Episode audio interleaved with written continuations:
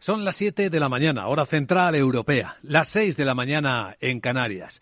Como decía Alejandro Dumas, hoy es el aniversario de la muerte del escritor, el bien es lento porque va a cuesta arriba, el mal es rápido porque va a cuesta abajo. Buenos días. Aquí comienza Capital, la bolsa y la vida. Y este lunes, quinto día del mes de diciembre, despierta observando el precio del petróleo. Porque en las últimas horas la OPEC, a pesar de los límites que entran a la exportación de gas ruso, ha decidido mantener los recortes, no hacer nada más de lo que había previsto inicialmente.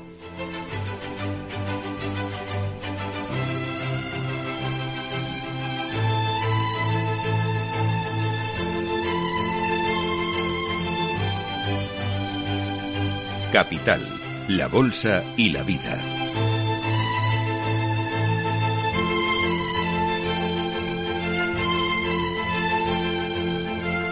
Luis Vicente Muñoz.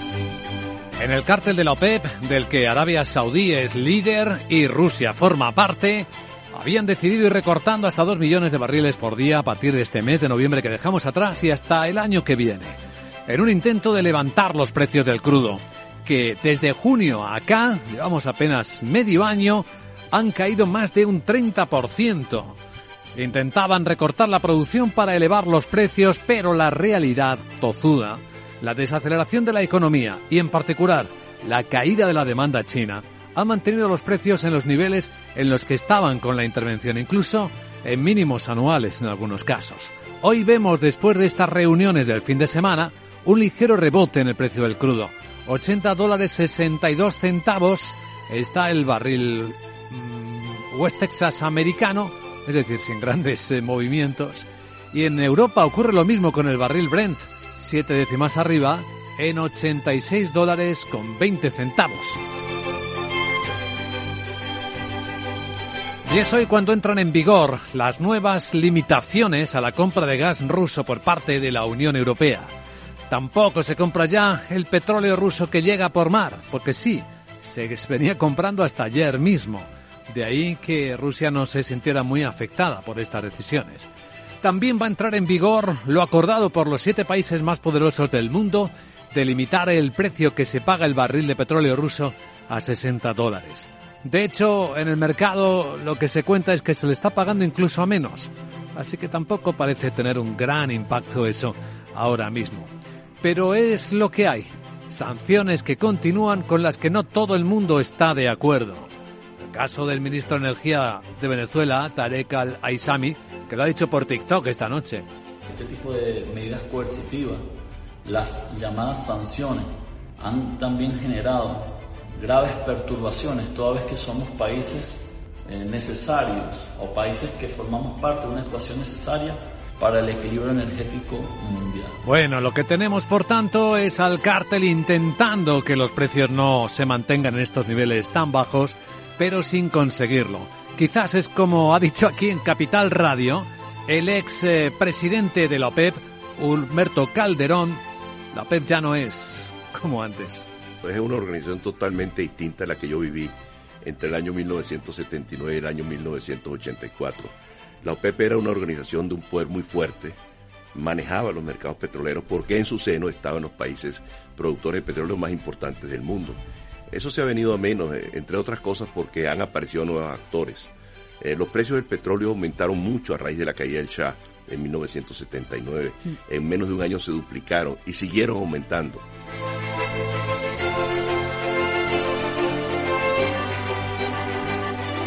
Y luego pues pasa lo que está ocurriendo ahora. Y lo vamos a analizar dentro de una hora en nuestro capítulo de inteligencia económica con Roberto Gómez Calvet, profesor del área de empresa de la Universidad Europea de Valencia, experto en suministro de energía, que es la energía hoy la gran protagonista, la que está detrás de una inflación que se sostiene y que sigue siendo el objeto de preocupación de sobre todo los países europeos, que con esta escasez de energía, no hay manera de bajar los precios. Y además, sigue muy preocupada a pesar de las buenas vibraciones que ha traído de vuelta a Europa el presidente francés Emmanuel Macron después de lograr que el presidente de Estados Unidos Joe Biden se comprometiera a cambiar aquellos elementos de la ley antiinflacionista estadounidense, proteccionista con sus empresas y que generaba más tensiones con las europeas. La presidenta de la Comisión, Ursula von der Leyen, comentó algo al respecto anoche en Brujas.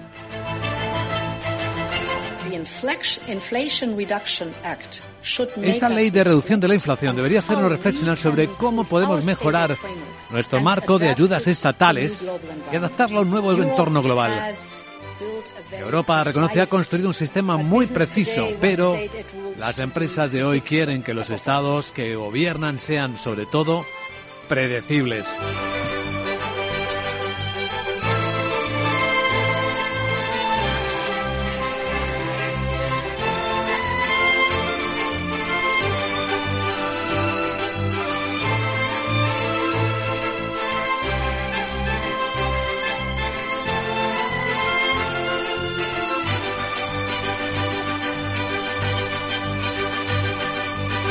¿Qué podemos predecir hoy? Pues que la semana va a comenzar aparentemente tranquila en los mercados de Europa. Y eso que hay una buena influencia de los asiáticos.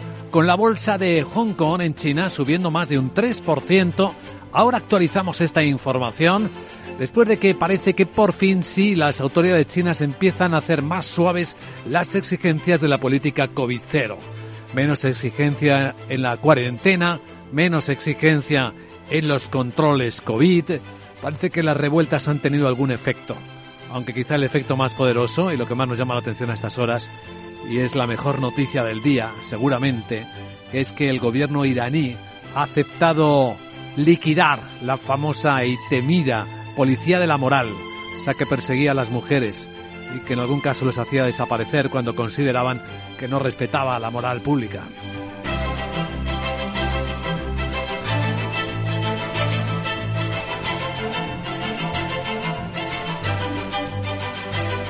Así que algo parece que se mueve en Irán, algo parece que se mueve en China con la política COVID-0, eso lo está premiando el mercado chino. Los futuros del mercado europeo vienen completamente tranquilos, completamente planos los futuros del Eurostox en 3.982 puntos. Los americanos vienen con una ligerísima bajada de una décima para el SP en 4.070 puntos. Para quien se pregunte si el euro sigue igual de fuerte de como estuvo la pasada semana, la respuesta es no solo eso, sino que viene un poco más fuerte todavía. El dólar baja un poco más. A 1,0576 dólares está la moneda europea según vemos en las pantallas de XTV. Y esto tiene una conexión directa con lo que el mercado parece haber aceptado ya. Y es que las próximas subidas de la Reserva Federal de los tipos de interés del dólar no van a ser tan fuertes y puede que no sean tan largas.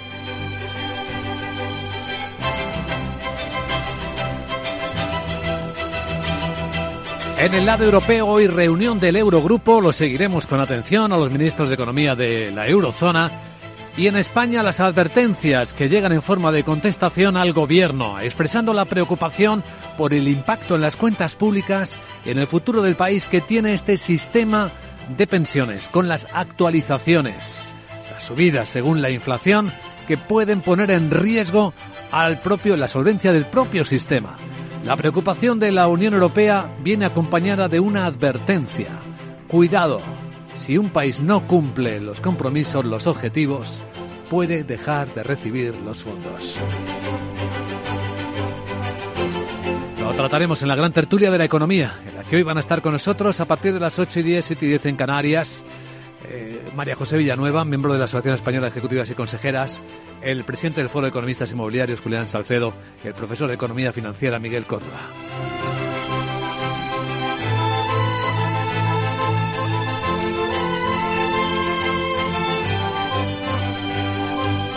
Pues así vamos despertando en este lunes 5 de diciembre, empezando una semana de un puente que rompe los ritmos de la actividad en España que sabe ya a Navidades, con buena perspectiva turística y hostelera, según los datos que se van conociendo. Y con estas claves que a esta hora de la mañana presentamos en Capital Radio con Miguel San Martín. Porque es este lunes 5 de diciembre, así estaba marcado en el calendario, cuando entra en vigor el veto europeo al petróleo ruso y también el tope de 60 dólares al petróleo que llega por mar. Así que buenos días, Rusia no podrá exportar a Europa petróleo transportado por mar a Europa en virtud del embargo acordado por los 27 como sanción por la guerra lanzada contra Ucrania. El embargo afecta al 90% de las importaciones europeas de petróleo ruso, unos 730 millones de barriles anuales. Al veto de las importaciones se suma el acuerdo de los países de la Unión y el del G7 de fijar ese tope de 60 dólares por barril, aunque con el embargo esta medida no afecta al bloque comunitario, pero sí tendrá un impacto en las exportaciones de crudo ruso, ya que si se vende a un precio superior al fijado no podrá ser transportado por navieras europeas ni asegurado por compañías de la Unión. El canciller alemán Olaf Scholz dice que la estrategia de Putin ha fracasado.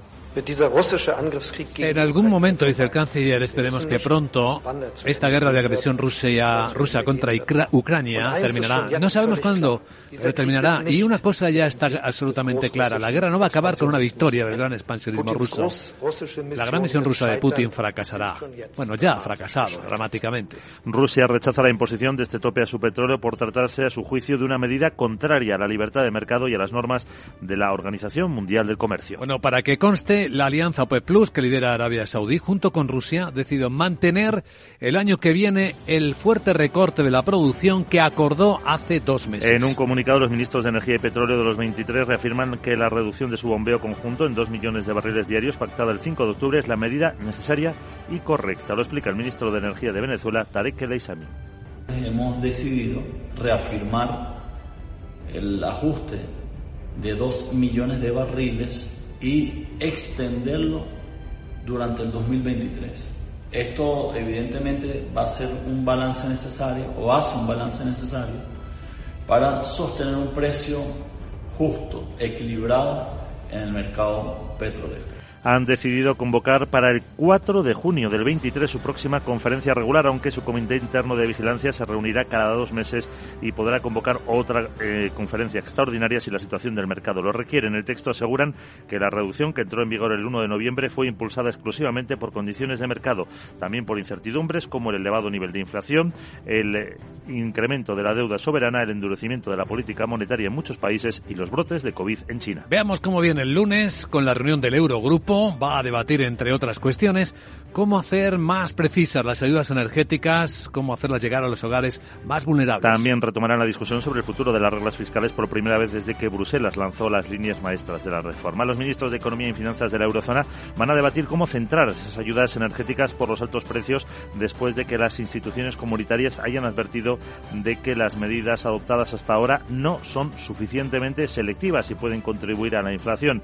Bruselas sugiere a los estados utilizar un sistema dual para dirigir mejor sus acciones que consistiría en subvencionar una parte del consumo energético mientras que el resto se pagaría al precio de mercado, lo que debería permitir ayudar a los beneficiarios, pero sin dejar de incentivar la reducción de la demanda. Con el mensaje previo de la presidenta de la Comisión, Ursula von der Leyen, de aplicar una respuesta apropiada de la Unión y que mitigue las distorsiones que pueda generar la polémica ley de reducción de la inflación norteamericana. Y preocupa al bloque por la política de subsidios eh, que despliega. Reitera que la respuesta europea se basará en tres pilares. La flexibilización de las normas de ayudas públicas, la búsqueda de nuevas fuentes de financiación comunitaria para una política industrial común y tercero, la cooperación con las autoridades estadounidenses en cuestiones clave para la transición verde como en el campo de las materias primas críticas.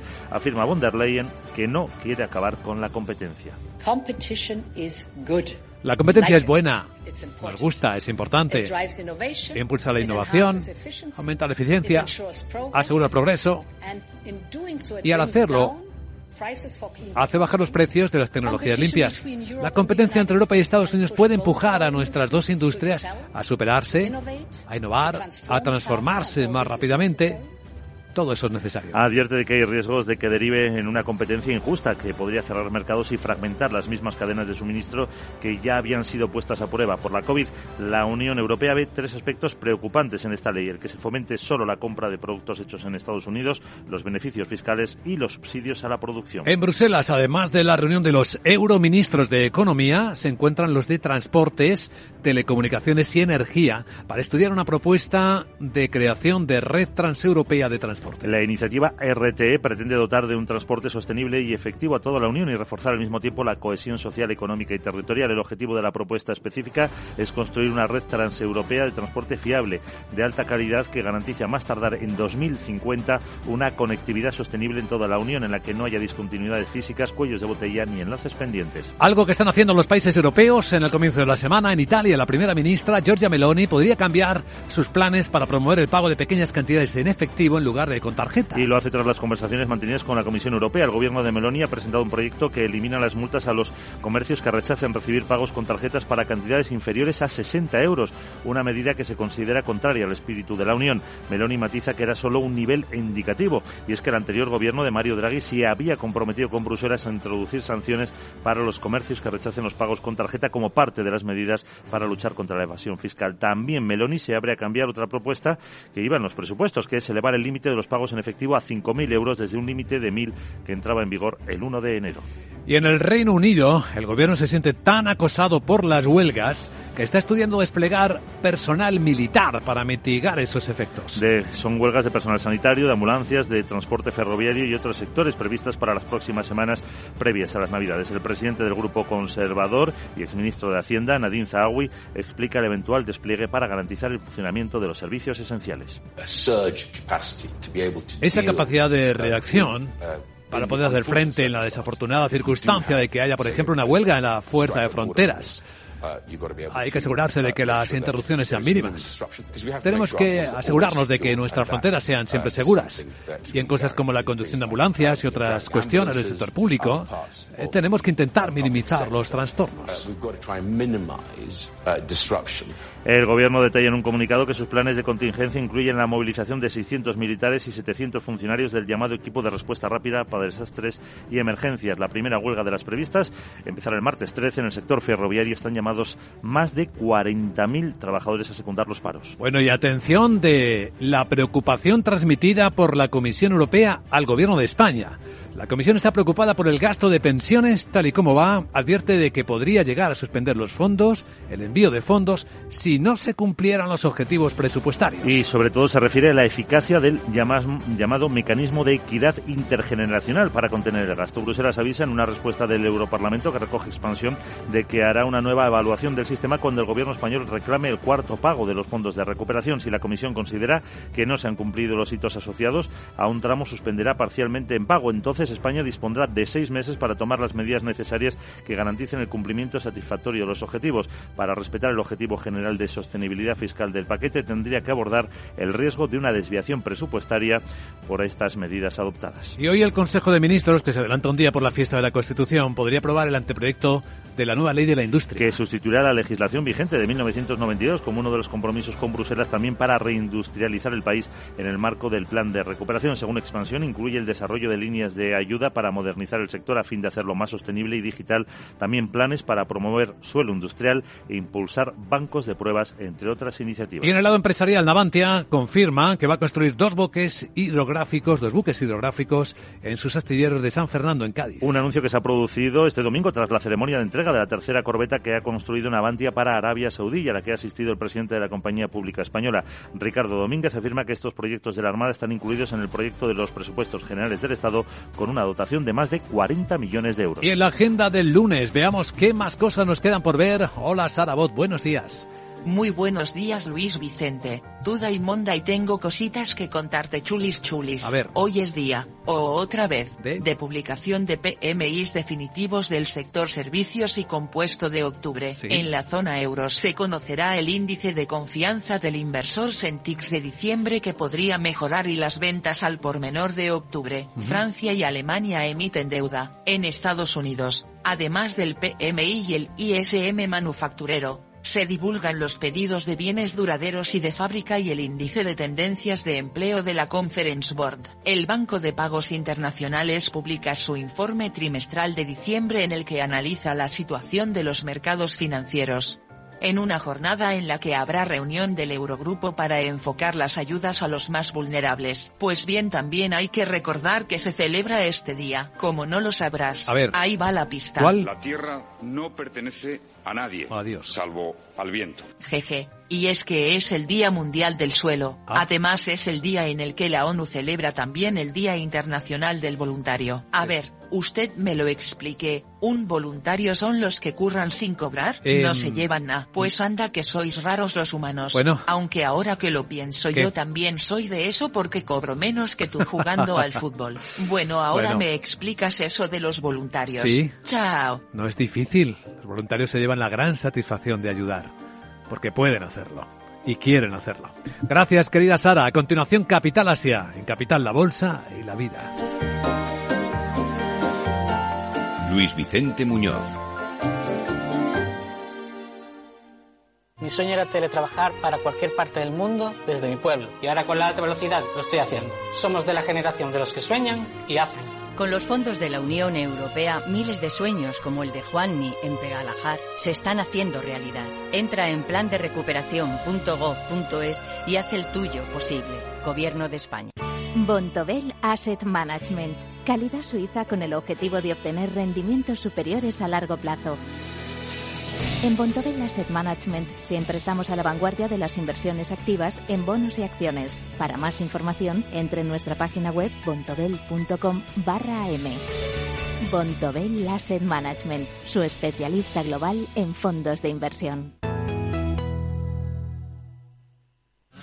Para que esta Navidad salga todo perfecto, no hace falta tener a los Torres en casa cocinando. Basta con utilizar productos frescos de Hipercor y el supermercado El Corte Inglés. Como el más jugoso y sabroso lomo de añojo nacional por solo 19,95 euros se alquila. En tienda web y app. Hipercor y supermercado El Corte Inglés. Nos gusta la Navidad. Precios válidos en Península y Baleares. Capital, la bolsa y la vida. Con Luis Vicente Muñoz.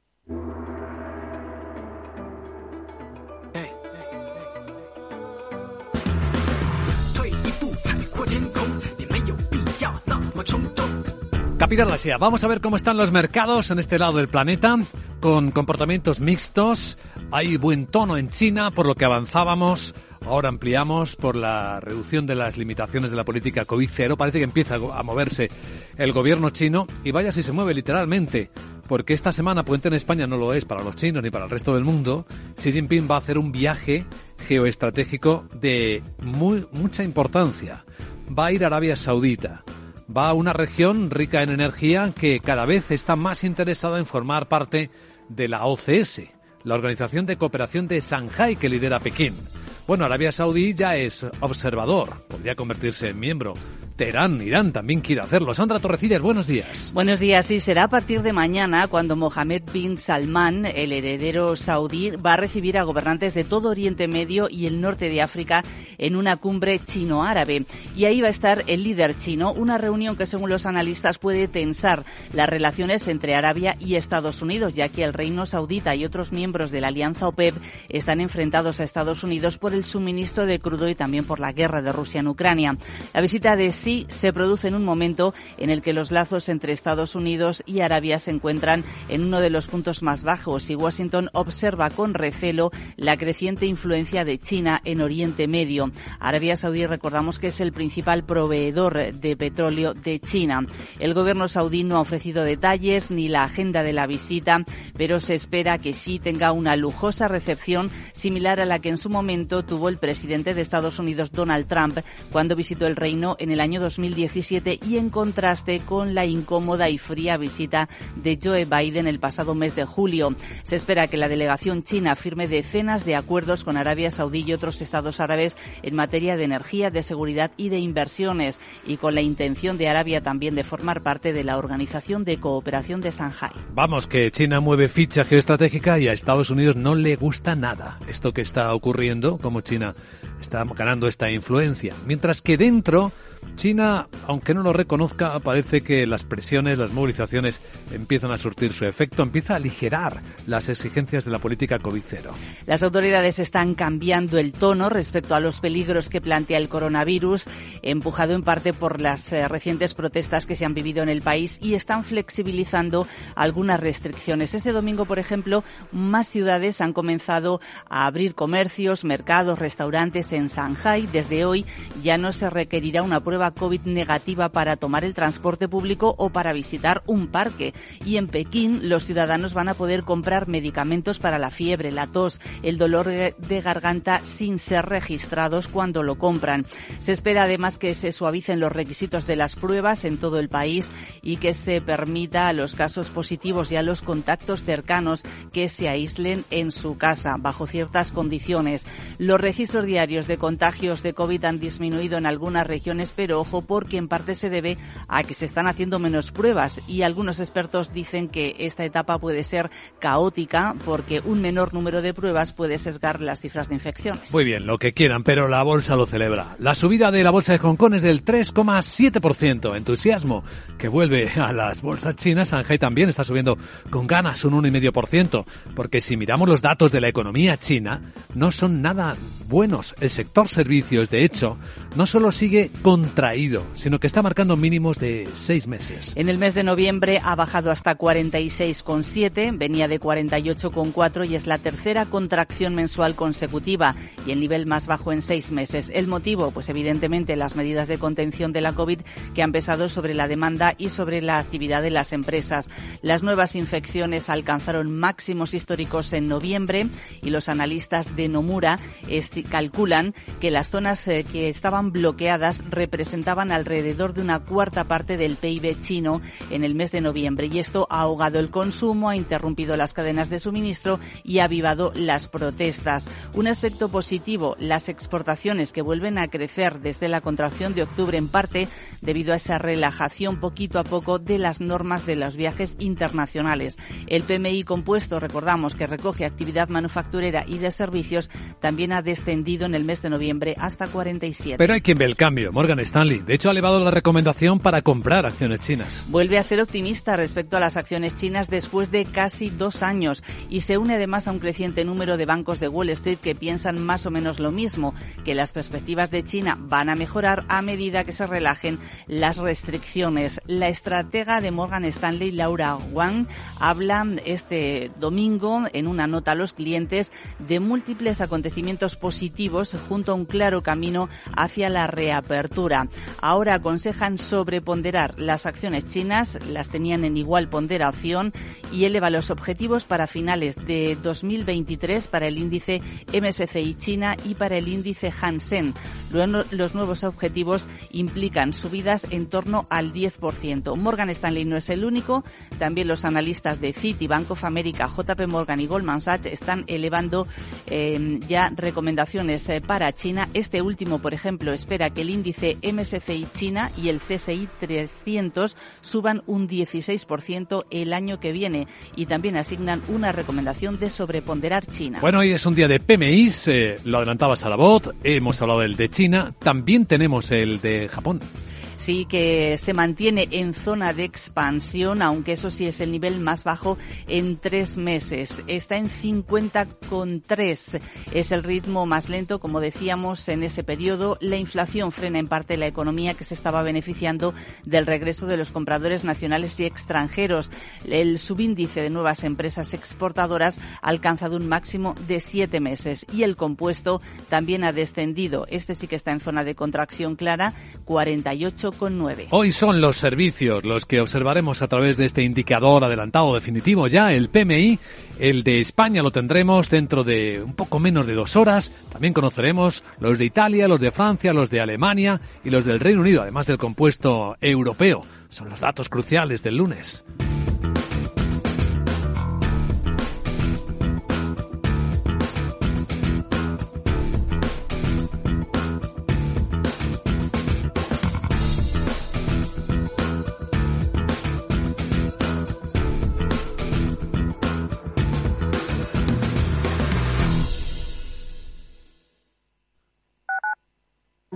¿Eres emprendedor? Encuentra asesoramiento y formación gratuita en materia empresarial, digital y sostenibilidad gracias al proyecto Más Emprendimiento. Infórmate en másemprendimiento.es. Proyecto promovido por la Comunidad de Madrid en colaboración con ATA y CAG. Financiado por la Unión Europea Next Generation EU. Plan de recuperación, transformación y resiliencia. En Hospital HLA Universitario Moncloa cuidamos de ti y de tu tiempo con un servicio de urgencias ágil y eficiente las 24 horas, los 365 días del año. Urgencias pediátricas y de adultos con profesionales altamente cualificados y tecnología de vanguardia. Hospital Moncloa, contigo cuando más lo necesitas. Estamos en Avenida Valladolid 83. Conecta Ingeniería es el programa que acerca la ingeniería a la sociedad. Todos los miércoles de 10 a 11 de la mañana en Capital Radio con Alberto Pérez. Conéctate.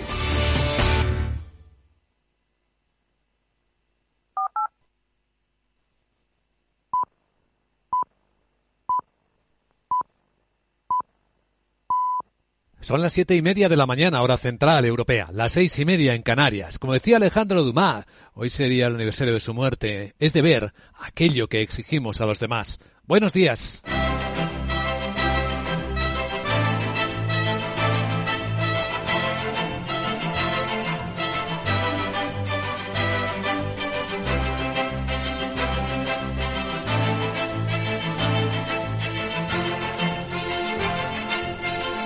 Capital, la Bolsa y la Vida, con Luis Vicente Muñoz.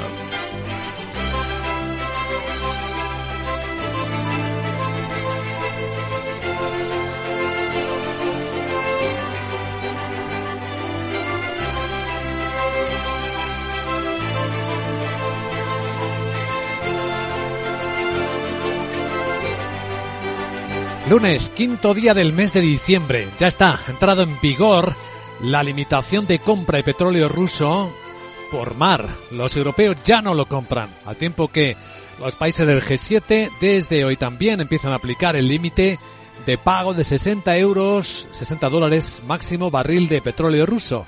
Aunque en el mercado lo están vendiendo los rusos por debajo, o sea que esa parte puede tener poco impacto. Pero comienza la semana con ese elemento clave y con los datos que muestran, lo lleva Financial Times en portada, que Europa ha logrado ya reducir la demanda de gas en una cuarta parte en este intento por dejar de depender de Rusia. Los países han estado ya encontrando fuentes alternativas y haciendo cambios para frenar la demanda.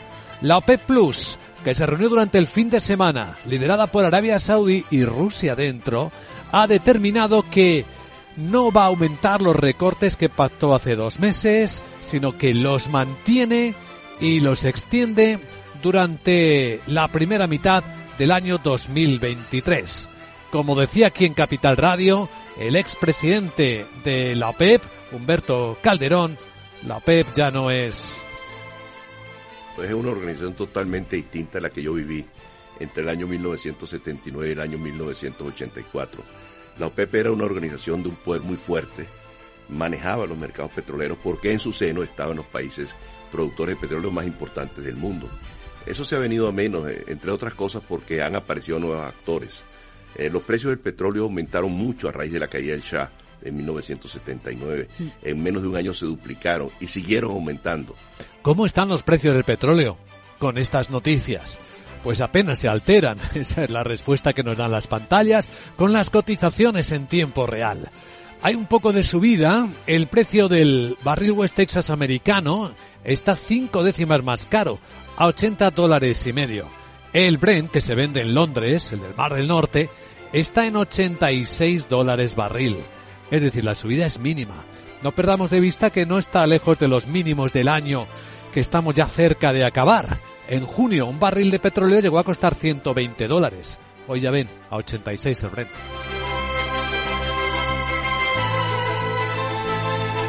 Porque, como decimos los periodistas, la realidad es tozuda. De nada sirve recortar más la producción si la economía se está desacelerando o si China no compra más. Y ahí está una de las claves, la caída de la demanda china.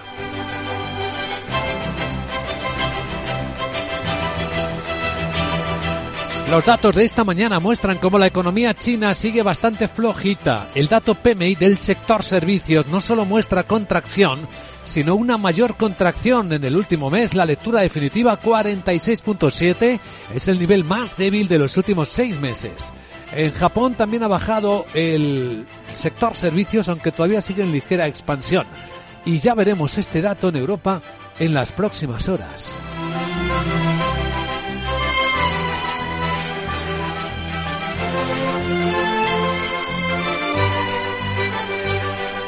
Hoy reunión del Eurogrupo, los ministros de finanzas de la zona euro van a tratar de ver cómo ser más precisos en las ayudas por el alto coste de la energía, porque ya vemos que no baja, no sube, pero no baja el coste de la energía. Hoy suben, por cierto, los precios de la electricidad para los clientes del regulado, más de un 9%. En Europa hay reunión también de ministros de Transportes, van a ver cómo se puede crear una red energética europea al tiempo que se recogen las advertencias y las preocupaciones sobre cómo van las políticas nacionales. Y aquí, ojo, que tenemos una preocupación trasladada por el comisario Gentiloni al gobierno de España. La reforma del sistema de las pensiones, el nuevo mecanismo de solidaridad intergeneracional, las actualizaciones de las pensiones según el IPC pueden poner en peligro el cumplimiento de los objetivos presupuestarios. Es decir, puede no estar equilibrado y poner en riesgo la propia solvencia del sistema. Y deja caer que si se produjesen incumplimientos de objetivos, podrían pararse los envíos de fondos.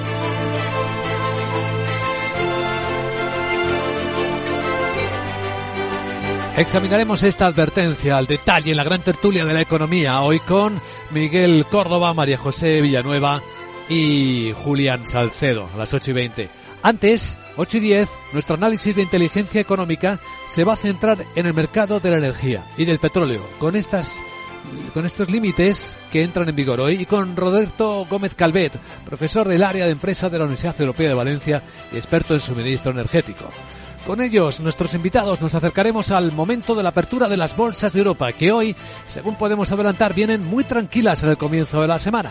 Los futuros europeos vienen completamente planos y los americanos con una bajada ligera de dos décimas. En 4.067 puntos está el SP500. El que está también un poquito más flojo, o podemos verlo desde la otra perspectiva, está más fuerte el euro, más flojo el dólar, más fuerte el euro, a 1.0580 en las pantallas de XTV una vez que el mercado va ya aceptando digiriendo que las próximas subidas de tipo de interés en Estados Unidos esperan dos.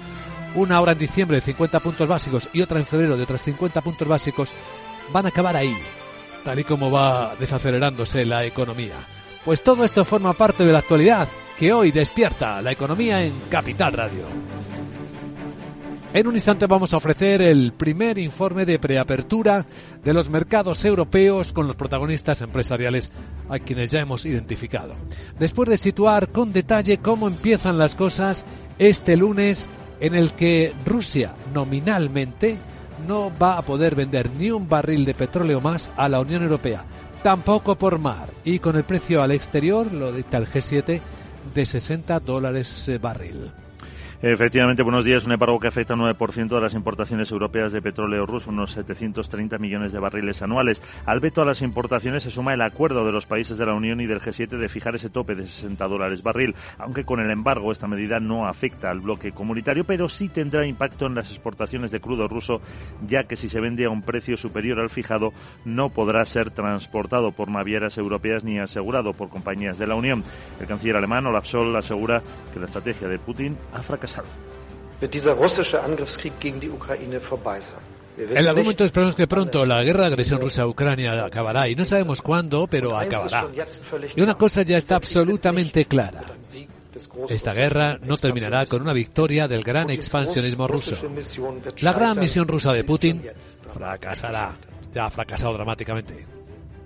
Rusia rechaza la imposición de un tope a su petróleo por tratarse a su juicio de una medida contraria a la libertad de mercado y las normas de la Organización Mundial de Comercio. Bueno, ya saben, y es la noticia del fin de semana que la OPEP Plus, que lidera Arabia Saudí y ahí está Rusia también, ha decidido mantener, no aumentar en 2023 el recorte de la producción acordado hace dos meses. En un comunicado, los ministros de Energía y Petróleo de los 23 países reafirman que la reducción de su bombeo conjunto en 2 millones de barriles diarios, pactada el 5 de octubre, es la medida necesaria y correcta, como ratifica el ministro venezolano de Energía, Tarek El Aissami. Hemos decidido reafirmar el ajuste de 2 millones de barriles y extenderlo durante el 2023.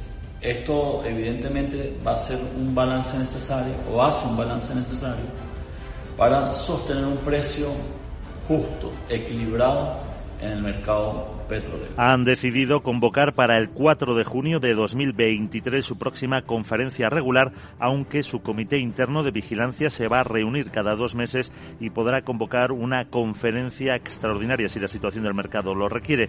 En el texto aseguran que la reducción, que entró en vigor el 1 de noviembre, fue impulsada exclusivamente por condiciones de mercado, también por incertidumbres como el elevado nivel de inflación, el incremento de la deuda soberana, el endurecimiento de la política monetaria en muchos países o los brotes de la COVID en China. ¿Y en qué va a trabajar la Unión Europea esta semana que comienza? Bueno, habrá reunión del Eurogrupo para estudiar las ayudas que se están transmitiendo a los hogares más vulnerables y también la Comisión estudiará a ver qué trae de Estados Unidos Emmanuel Macron, a ver hasta qué punto alcanza el compromiso del presidente Biden de reformar en lo que hace daño a Europa la ley de reducción de inflación estadounidense. De todas formas, la Comisión va a estudiar medidas que mitiguen las distorsiones que pueda generar esa ley. Y que preocupa al bloque por la política de subsidios que despliega. Reitera que la respuesta europea, dice la presidenta von der Leyen, se basará en tres pilares. La flexibilización de las normas de ayudas públicas, la búsqueda de nuevas fuentes de financiación comunitaria para una política industrial común y la cooperación con las autoridades estadounidenses, cuestiones clave para la transición verde como las materias primas críticas. Pero afirma von der Leyen que no quiere acabar con la competencia. La competencia es buena, nos gusta. Es importante, impulsa la innovación, aumenta la eficiencia, asegura el progreso. Y al hacer esto hace bajar los precios de las tecnologías limpias. La competencia entre Europa y Estados Unidos puede empujar a nuestras dos industrias a superarse, a innovar, a transformarse más rápidamente y esto es necesario. Advierte de que hay riesgos de que deriven una competencia injusta. Podría cerrar mercados y fragmentar las mismas cadenas de suministro que ya han sido puestas a prueba por la COVID.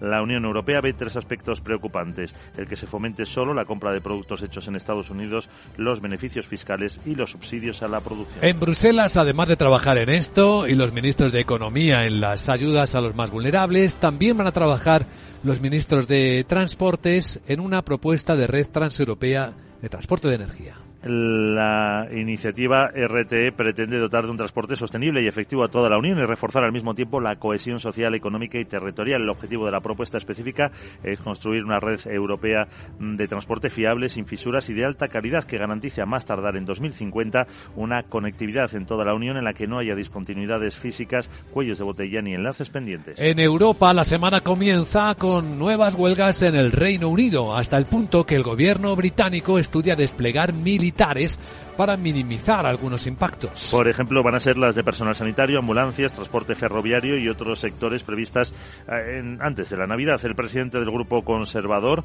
Nadine Zahawi, explica el eventual despliegue para garantizar el funcionamiento de los servicios esenciales. Esa capacidad de reacción para poder hacer frente a la desafortunada circunstancia que haya, por ejemplo, una huelga en la fuerza, en la fuerza fronteriza. Hay que asegurarse de que las interrupciones sean mínimas. Tenemos que asegurarnos de que nuestras fronteras sean siempre seguras. Y en cosas como la conducción de ambulancias y otras cuestiones del sector público también, tenemos que intentar minimizar los trastornos. Sus los planes de contingencia incluyen la movilización de 600 militares y 700 funcionarios del llamado equipo de respuesta rápida para desastres y emergencia. La primera huelga están eh, llamados eh, a ella 40.000 trabajadores el próximo martes 13 del sector ferroviario. Y en España el Consejo de Ministros, que se adelanta este lunes porque mañana es el día de la Constitución, podría aprobar el anteproyecto de la nueva ley de industria. Que sustituirá la legislación vigente que data de 1992 como uno de los compromisos con Bruselas para reindustrializar el país en el marco del plan de recuperación. Según el Diario Expansión, incluye el desarrollo de líneas de ayuda para modernizar el sector a fin de hacerlo más sostenible y digital, como planes también para promover el suelo industrial o impulsar bancos de pruebas, entre otras iniciativas. Entre las noticias empresariales, la que confirma Navantia construirá dos buques hidrográficos en sus astilleros de San Fernando en Cádiz. El anuncio se ha producido tras la ceremonia de entrega de la tercera corbeta que ha construido esta empresa para Arabia Saudí y a la que ha asistido el presidente de Navantia. Ricardo Domínguez afirma que estos proyectos de la Armada están incluidos en el proyecto de presupuestos generales del Estado del próximo año con una dotación de más de 40 millones de euros. Bueno, ¿qué más cosas? Trae la agenda de Sara Bot. Hola, Sara. Vamos con ella. Buenos días. Muy buenos días Luis Vicente. ¿Qué tal? Duda y monda y tengo cositas que contarte Bueno, chulis chulis. venga. Hoy es día, o otra vez, ¿De qué? publicación de PMIs definitivos del sector servicios y compuesto de octubre. Sí. En la zona euro se conocerá el índice de confianza del inversor Sentix de diciembre que podría mejorar y las ventas al por menor de octubre. Francia y Alemania emiten deuda. En Estados Unidos, además del PMI y el ISM manufacturero, se divulgan los pedidos de bienes duraderos y de fábrica y el índice de tendencias de empleo de la Conference Board. Sí. El Banco de Pagos Internacionales publica su informe trimestral de diciembre en el que analiza la situación de los mercados financieros.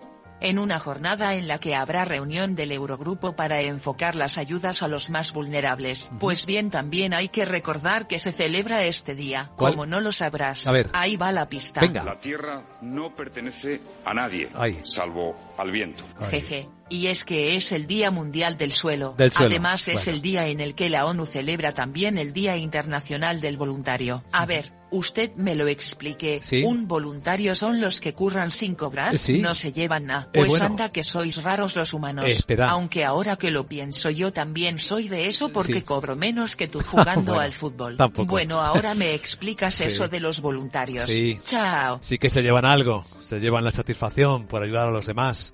Pueden y quieren hacerlo. Gracias, querida Sara. A continuación en Capital Radio, informe de preapertura de las bolsas de Europa. A ver cómo empieza la semana. Capital, la Bolsa y la Vida, con Luis Vicente Muñoz.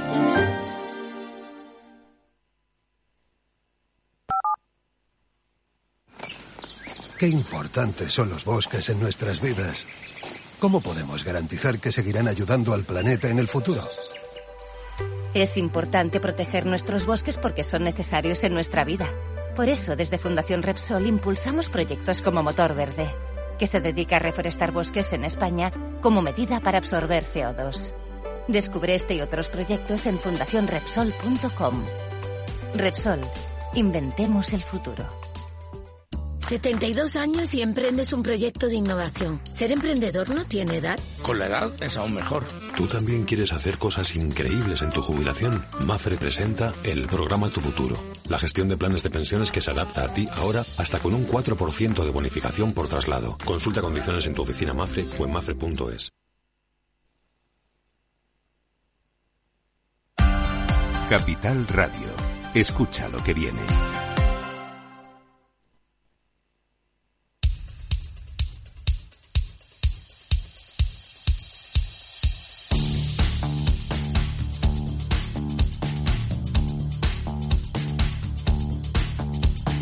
Capital, la Bolsa y la Vida, con Luis Vicente Muñoz. Vamos allá, las pantallas de CMC Markets muestran cómo la semana va a comenzar en los mercados con bastante prudencia y cautela. No se ven tendencias muy marcadas, pero si las hay, son las que los futuros americanos están señalando. Ligeros descensos, ligerísimos, dos décimas apenas baja. El SP son seis puntos, los que pierden 4.069, ¿sí? Está por encima de los 4.000 de nuevo. El futuro europeo viene prácticamente plano. Sandra Torrecillas, buenos días. Buenos días, y es que por delante tenemos una semana de transición a la espera de las importantes citas, reuniones del Banco Central Europeo y de la Reserva Federal, pero la siguiente, como señala Pilar Aranda, analista de Bank Inter. Por tanto, va a ser una semana de transición en la cual lo que vamos a hacer es, bueno, pues ver cierta consolidación o también incluso ligeras tomas de beneficios, pero en un mercado que parece que, bueno, pues los riesgos son ahora algo a la baja. De hecho, vemos como el nivel de precios se reduce, vemos también como el paro aguanta muy bien. En Estados Unidos la tasa de paro está en el 3,7%, también moderación en el precio de las materias primas y unos beneficios empresariales que aguantan especialmente bien. Este domingo el gobernador del Banco de Francia, François Villeroy, ha señalado que el Banco Central debería aumentar los tipos de interés 50 puntos básicos este mes y que el ritmo de subidas eh, debería ser más lento el que viene y apunta que la inflación alcanzará su punto máximo durante la primera mitad de 2023. En Asia las bolsas avanzan ante las menores restricciones en China y del viernes todavía tiene efecto el sólido informe de empleo en Estados Unidos con la creación de 263.000 nóminas no agrícolas por encima de lo esperado, que desafía las expectativas de que la Reserva Federal sea menos agresiva en las subidas de tipos de interés. Atentos al precio del petróleo y también a los datos de PMI definitivos del sector servicios y compuestos. Hoy de nuevo protagonista Credit Suisse. El príncipe heredero de Arabia Saudita, Mohammed bin Salman, podría invertir alrededor de 500 millones de dólares en la escisión del banco de inversión First Boston, según publica The Wall Street Journal. Otros inversores podrían ser Atlas Merchant Capital, liderado por el ex consejero delegado de Barclays, Bob Diamond. El reino apoyado, eh, Arabia Saudí ya está apoyando a Credit Suisse, ya que el Saudi National Bank se ha hecho con una participación del 9,9% del banco suizo. ¿Alguien más? Pues eh, a Ecentis, que sigue suspendida de cotización mientras continúan las negociaciones para alcanzar un acuerdo con los acreedores y reestructurar el negocio y evitar la quiebra, y a Grifols, porque Morgan Stanley eleva su consejo hasta sobreponderar y le sube precio objetivo de 13 a 14 euros. A continuación, claves americanas.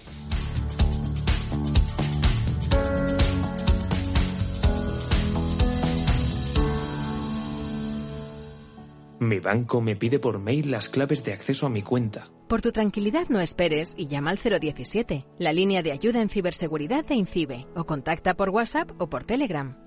Ciberprotégete. INCIBE, campaña financiada por la Unión Europea Next Generation, Plan de Recuperación, Gobierno de España.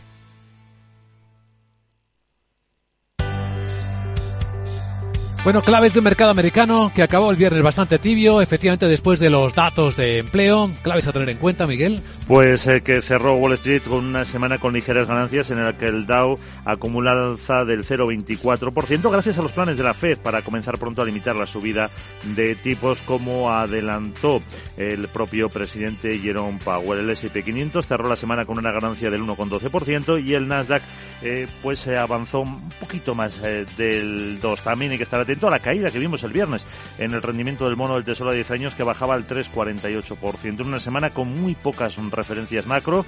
Eh, hoy lunes se publica el PMI de servicios y compuesto de noviembre. Salen a la luz los pedidos de fábrica de octubre. Se conocen los de bienes duraderos y se difunde el ISM de servicios, además de subasta de deuda a 3 y 6 meses. Mañana martes la balanza comercial de octubre y el índice Redbook de ventas minoristas. Miércoles inventario de crudo y destilados. Para el jueves tendremos las renovaciones y las nuevas peticiones de los subsidios por desempleo y nos quedamos el viernes con las previsiones de, cinco, de inflación a cinco años de la Universidad de Michigan que también da su índice de confianza del consumidor. Y ahora algunas claves del mercado asiático. Capital, la bolsa y la vida. Para ti, que eres autónomo, tienes una pyme, una empresa o eres emprendedor y quieres internacionalizar tu proyecto, en el ICO estamos contigo para que llegues lejos con una amplia oferta integral de financiación. Infórmate en tu banco en ICO.es o llamando al 900-121-121. Para que llegues lejos, estamos cerca. ICO, creemos en ti, crecemos contigo. En Darwinex hay más de 100 millones de euros buscando traders con talento. Ya hemos pagado más de 4 millones en comisiones de éxito. Si te tomas el trading en serio, únete a Darwinex. Capital en riesgo. Datos actualizados el 16 de septiembre de 2022. Bueno, sigue la fiesta en Hong Kong que el gobierno chino esté empezando a aliviar algunas de las limitaciones del COVID, aunque sea muy suavemente, parece que está generando una euforia compradora en la bolsa de Hong Kong, que sube ya un 4,4%, se acelera según se acerca el momento del cierre de la sesión de este lunes. Subida que se ve con menor fuerza en otras bolsas chinas, eh, como Shanghai del 1,7%. Y eso que los datos, los PMI de servicio de China, han sido malos. La contracción no solo continúa, sino que en noviembre 46 de lectura, marca un mínimo de seis meses. Hoy sí es un día de PMI de servicios. También ha publicado el suyo Japón, que suaviza la subida, aunque sigue en pequeña expansión, 50.3. A ver cómo salen luego los datos aquí en Europa, de España, Italia, Alemania, el Reino Unido, incluso la Unión Europea. En el resto de Asia, la sesión podemos decir que es mixta, con ligeras caídas en la bolsa de Corea del Sur de seis décimas y una subida de una décima en la de Tokio.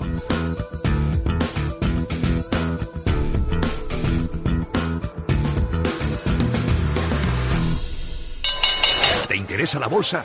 Compra y vende acciones o ETF sin comisiones hasta 100.000 euros al mes. ¿Has oído bien? Sin comisiones. Más de 550.000 clientes ya confían en XTB. Abre tu cuenta totalmente online. Un broker, muchas posibilidades. xtb.com. A partir de 100.000 euros al mes, comisión del 0,2%, mínimo 10 euros. Invertir implica riesgos. Y de un vistazo, datos sobre la economía española a partir de los ojos de la justicia y nos referimos a los concursos de acreedores presentados por empresas. Veámoslo con nuestro abogado Arcadio García Montoro. Buenos días, abogado. Buenos días, Luis Vicente. ¿De qué hablamos? Pues de que llevábamos desde marzo de 2020 con diferentes prórrogas y a consecuencia de que acabase esta moratoria concursal del pasado 30 de junio, vienen a salir unos datos que reflejan la realidad. Entre julio y septiembre los concursos presentados han subido al 76,2% respecto a 2021. Bueno, tanto los de personas físicas, no empresarios, que se incrementan en un 51%, algo más, como los de personas físicas empresarios, un 82,6%. Y atención, que los de personas jurídicas, los de empresas, remontan hasta un 122,8%. Bueno, también se produjo un aumento del 14% de demandas de despido con respecto al tercer trimestre de 2021 y los que bajan son los seres. Un 24,8% tenemos menos de ERE. Bueno, y si lo vemos por comunidades autónomas, ¿qué dicen los datos? Pues destaca el volumen de concursos presentados por empresas en la Comunidad de Madrid con un ratio de 9 por cada 100.000 habitantes y le sigue el dato de Cataluña y la Comunidad Valenciana que no llegan a 7. En el caso de empresarios, personas naturales, en Cataluña es la que va a la cabeza, ¿no? Poco más de 10 concursos por cada 100.000 habitantes y a la zaga el resto de las zonas que rozan los tres más o menos y, los concursos de personas naturales no empresarias, ojo, tienen su valor más elevado en Cataluña y Canarias con 10 y 11 eh, personas, ¿no? Seguidos a unos dos puntos por el resto. En conclusión. Bueno, no son estimaciones, son datos objetivos de nuestra economía que demuestran, pues eso, nuestra tendencia negativa a los últimos nueve trimestres consecutivos. Pues las prórrogas, la contención, la explosión. Gracias, abogado.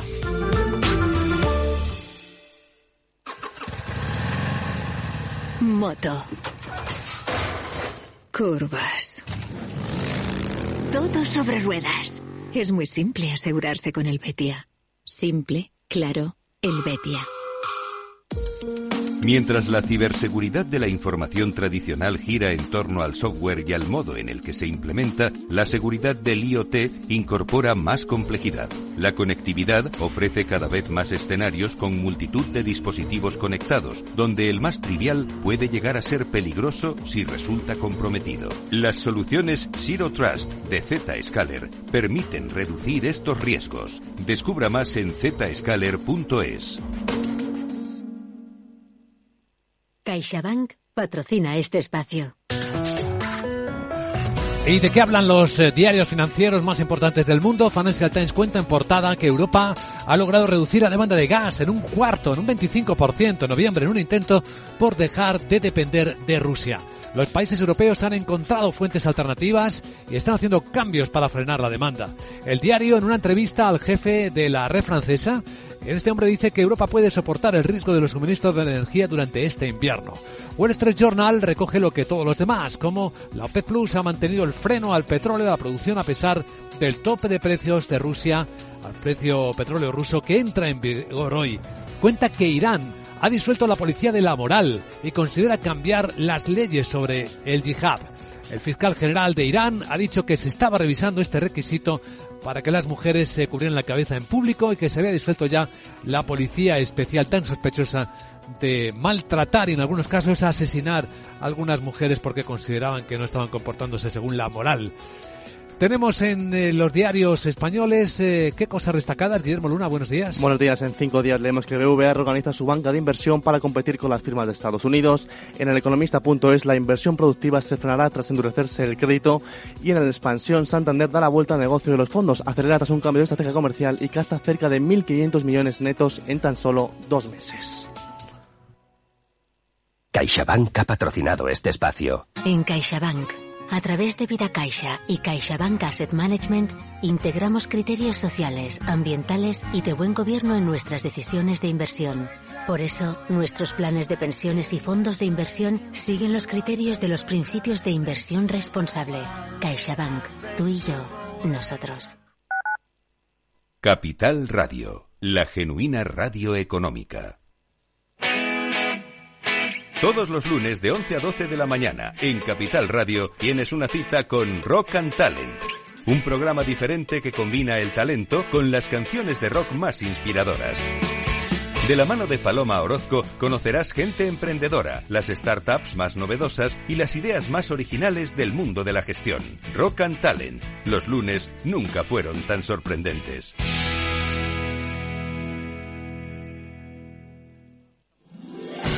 15 años con personas y empresas dan para muchas opiniones, reflexiones y conocimientos de recursos humanos. Escucha el Foro de los Recursos Humanos todos los lunes a las 12 del mediodía en Capital Radio, un punto de encuentro de excepción con personas y empresas, con Francisco García Cabello.